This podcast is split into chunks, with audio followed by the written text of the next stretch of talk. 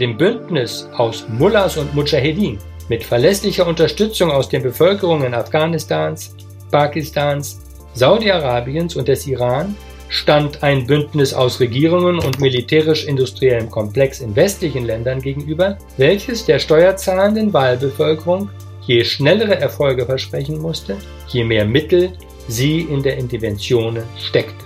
Diese Blase musste zerplatzen. Das musste in einem Kollaps enden. Mit Herz und Haltung. Dein Akademie-Podcast. Heute der Fall von Kabul am 15. August 2021. Lehren aus der Geschichte. Ja, es sind die verstörenden Bilder aus Afghanistan, die uns zu dieser Podcast-Sonderausgabe hier bewegt haben. Auf der einen Seite triumphierende Taliban-Krieger, auf der anderen Seite unzählige schockierte Afghanen, denen man die pure Angst ansieht. Und dann der Flughafen in Kabul, belagert von Menschen, die nur noch eins wollen, raus hier, nichts wie weg. Es wirkt, als stünde da ein ganzes Land unmittelbar vor dem Untergang. Herzlich willkommen zu Mit Herz und Haltung, dem Podcast aus der Katholischen Akademie im Bistum Dresden-Meißen. Ich bin Daniel Heinzer.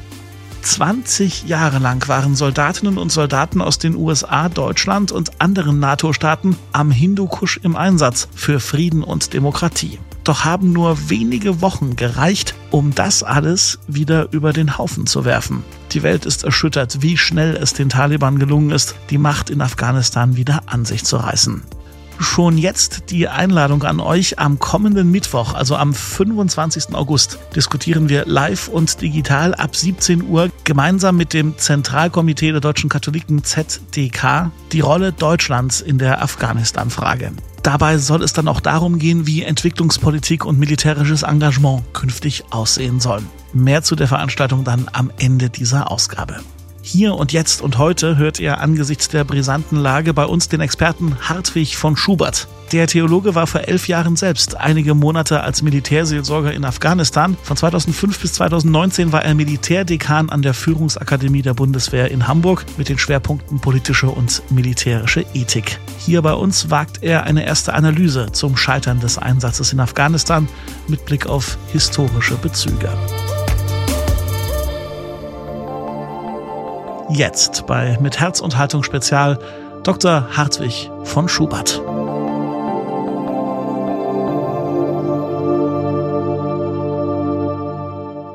In dem großartigen Buch Die Macht des Königs aus dem Jahre 2005 erläutert der Historiker Johannes Fried, weshalb die Normannenherrscher für die Franken unvorstellbar waren.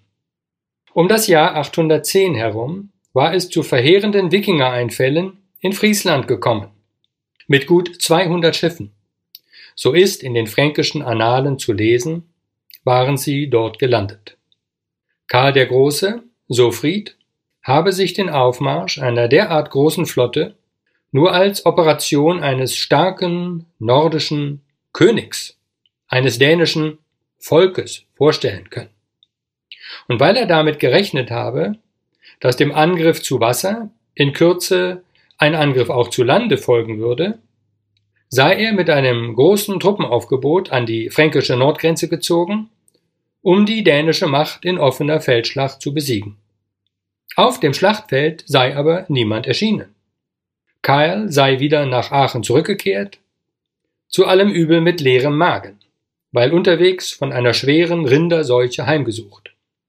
Die verheerende Serie von Wikinger-Einfällen dagegen hätte sich im Frankenreich anschließend unvermindert fortgesetzt. Was war geschehen? Nun, es gab im neunten Jahrhundert in Skandinavien weder einen König noch ein Volk. Es gab aber gut organisierte Gruppen von Schiffsführern, die sich maximal der Loyalität ihrer Besatzungen sicher sein konnten und sich in unterschiedlicher Größe zu gemeinsamen Beutezügen zusammenfanden. Fiel einer von ihnen in einer Saison samt seiner Besatzung aus, konnte ein anderer seine Stelle einnehmen. Befestigungswerke, etwa an der Eider aus dem achten Jahrhundert, waren auch nicht gegen die Franken, sondern gegen die Friesen, Sachsen oder Slawen gerichtet. Zitat Fried, das alles bleibt den Autoren in Karls Reich natürlich verborgen. Für sie kann ein so ungeheures Unternehmen wie die Grenzbefestigung nur das Werk eines kraftvollen, sein Volk zu technischen Leistungen treibenden Königs sein. Die Königsperspektive absorbiert die Aufmerksamkeit der Franken. Selbst diplomatische Bemühungen gingen ins Leere. Man versuchte, die Barbaren mit Treueeiden und Belehnungen, ja sogar mit Taufen zu zähmen und von neuerlichen Angriffen abzuhalten. So als würde den skandinavischen Raubkriegern dergleichen irgendetwas bedeuten.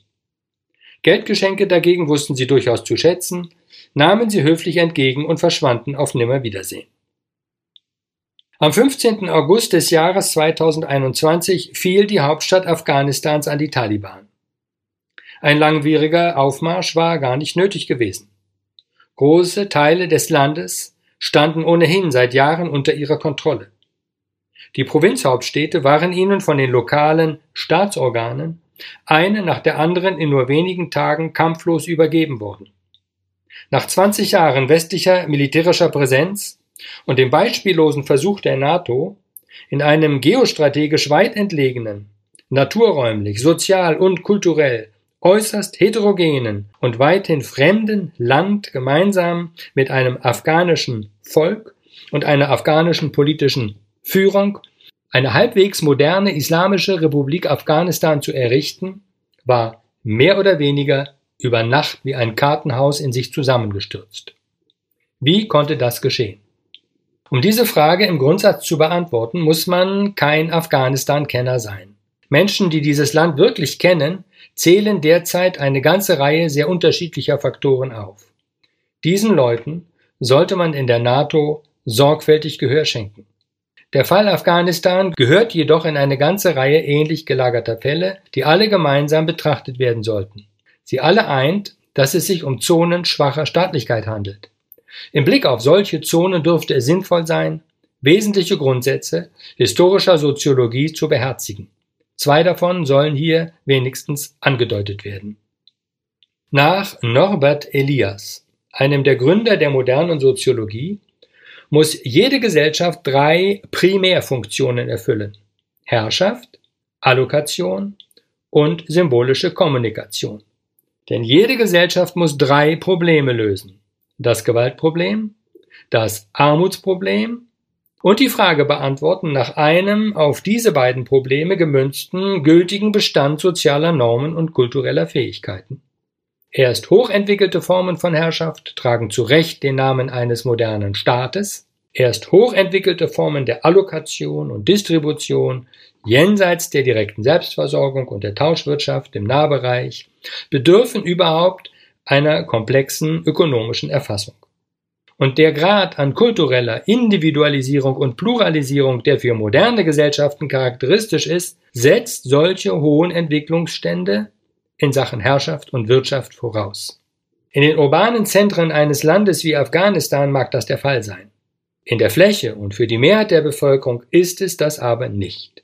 So liegt es nur allzu nahe, der Illusion anzuhängen, als ließen sich Formen moderner Lebensführung in überschaubarer Zeit etwa in nur zwei Jahrzehnten, von den urbanen Zentren ausgehend bis an die Peripherie einer großen Region ausdehnen und ausbreiten. Es ist sogar mit dem Gegenteil zu rechnen, ein über Jahrzehnte andauerndes enormes Herrschafts- und Wohlstandsgefälle innerhalb einer Region erzeugt dort unablässig Rivalitäten bis hin zu tödlichem Ass. Die einen hassen die korrupten Eliten in den Zentren die anderen die archaischen Fundamentalisten in der Fläche. Und je ambitionierter der Modernisierungsprozess, desto steiler wird das Gefälle. In dem verständlichen Willen, aufwendige Modernisierungsanstrengungen zügig zum Erfolg zu führen, treiben die hochentwickelten Interventionsmächte den Konflikt durch Schockmodernisierungen erst richtig in die Eskalation. Weniger also wäre mehr. Die Ziele müssen folglich massiv abgerüstet werden, die Zeitparameter müssen massiv gestreckt und die Mittel massiv reduziert werden. Es lohnt sich, eine weitere Anleihe zu machen bei einem der frühen Theoretiker bewaffneter Massengewalt, dem preußischen Militärtheoretiker Karl von Clausewitz. Damit es zu einem Krieg kommt, so Clausewitz, muss mindestens ein Wille gegen mindestens einen anderen Willen stehen und es müssen ferner drei Dinge zusammenwirken. Die Träger dieses Willens müssen eine hinreichende Bestandsfestigkeit mitbringen, sowie die Fähigkeit, politische Zwecke zu bestimmen und dauerhaft zu verfolgen. Eine solche politische Führungselite muss sich zweitens mit den Trägern der Gewaltexpertise auf aktuell jeweils möglichst hohem Stand verbünden. Drittens muss sich dieses Bündnis der Loyalität großer Teile der Bevölkerung sicher sein, ohne welche jener politische Wille und jene Experten keine gesellschaftliche Wirkung entfalten können. Es reicht also, wenn nur einer dieser drei Faktoren entfällt, dann kann sich der Konflikt nicht entfalten, es kommt nicht zum Krieg oder er ist schnell entschieden. Hier nun kommen heutzutage zwei Faktoren zusammen. Zum einen sind Zonen schwacher Staatlichkeit gerade dadurch gekennzeichnet, dass jenes Bündnis aus politischem Willen und militärischer Expertise sehr zerbrechlich ist. Ist dagegen der politische Wille stark und der Rückhalt aus der Bevölkerung ebenfalls stark, dann kann ein solches Bündnis einen Mangel an Gewaltmitteln und Expertise wettmachen. Dann siegen im 19. Jahrhundert die Revolutionsheere über die Armeen etablierter Monarchien und im 21. Jahrhundert die Mopedkrieger über die Hubschrauberpiloten. So geschehen in Afghanistan im Sommer des Jahres 2021. Denn dem Bündnis aus Mullahs und Mujahedin mit verlässlicher Unterstützung aus den Bevölkerungen Afghanistans, Pakistans, Saudi-Arabiens und des Iran stand ein Bündnis aus Regierungen und militärisch-industriellem Komplex in westlichen Ländern gegenüber, welches der steuerzahlenden Wahlbevölkerung je schnellere Erfolge versprechen musste, je mehr Mittel sie in der Interventionen steckte. Das beschriebene Gefälle wurde immer höher und steiler. Diese Blase musste zerplatzen. Das musste in einem Kollaps enden. Man muss dem amerikanischen Präsidenten Joseph Biden zugutehalten, dies erkannt zu haben. Besser ein Ende mit Schrecken als ein Schrecken ohne Ende. Die beiden Anleihen bei Elias und Clausewitz sollten Folgendes deutlich machen. Ohne gesättigte theoretische Ansätze und gründliche historisch-soziologische Analysen der Lage in Zonen schwacher Staatlichkeit und ohne die ständige sorgfältige Überprüfung und Abstimmung von Zweck, Ziel und Mittel und vom Maß der Mittel Clausewitz können bewaffnete Konflikte nicht bewältigt werden. Ganz offensichtlich sind staatliche Dienste mit dieser Aufgabe notorisch überfordert. Sie sind deshalb gut beraten, sich multiprofessionell und interdisziplinär aus den Quellen der Zivilgesellschaft belehren zu lassen. Vielen Dank für Ihre Aufmerksamkeit.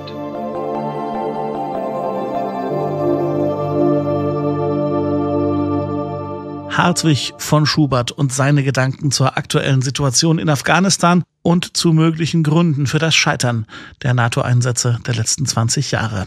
Tja, und damit geht die Debatte gerade erst richtig los. Ich habe es bereits eingangs erwähnt. Bereits am nächsten Mittwoch, am 25. August, laden wir euch ein, online mit uns die Lage in Afghanistan weiter zu betrachten. Es geht um die Hintergründe der aktuellen Situation und um die nun anstehenden Herausforderungen für Politik und Gesellschaft. Das Ganze live und digital gemeinsam mit dem Zentralkomitee der deutschen Katholiken ZDK. Wir werden dazu unter anderem Karin Kortmann begrüßen, die Leiterin der Berliner Repräsentanz der Gesellschaft für Internationale internationale Zusammenarbeit und Entwicklung GIZ und Peter Frei, den Chefredakteur des zweiten deutschen Fernsehens ZDF. Das Ganze findet per Zoom statt am 25. August ab 17 Uhr. Anmelden könnt ihr euch ab sofort auf lebendig-akademisch.de und dann bekommt ihr den Link zur Zoom-Videokonferenz zugeschickt. Herzliche Einladung also. Damit sind wir am Ende dieser Sonderausgabe. Um nie wieder eine Folge von uns zu verpassen, bitte diesen Podcast ganz einfach kostenlos abonnieren im Podcast-Abspielprogramm eures Vertrauens. Im Namen des gesamten Teams vielen Dank für die Aufmerksamkeit. Tschüss und bis zum nächsten Mal.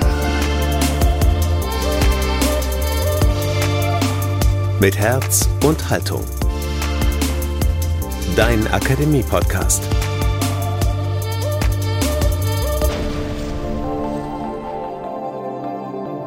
Ein Angebot der Katholischen Akademie im Bistum Dresden-Meißen.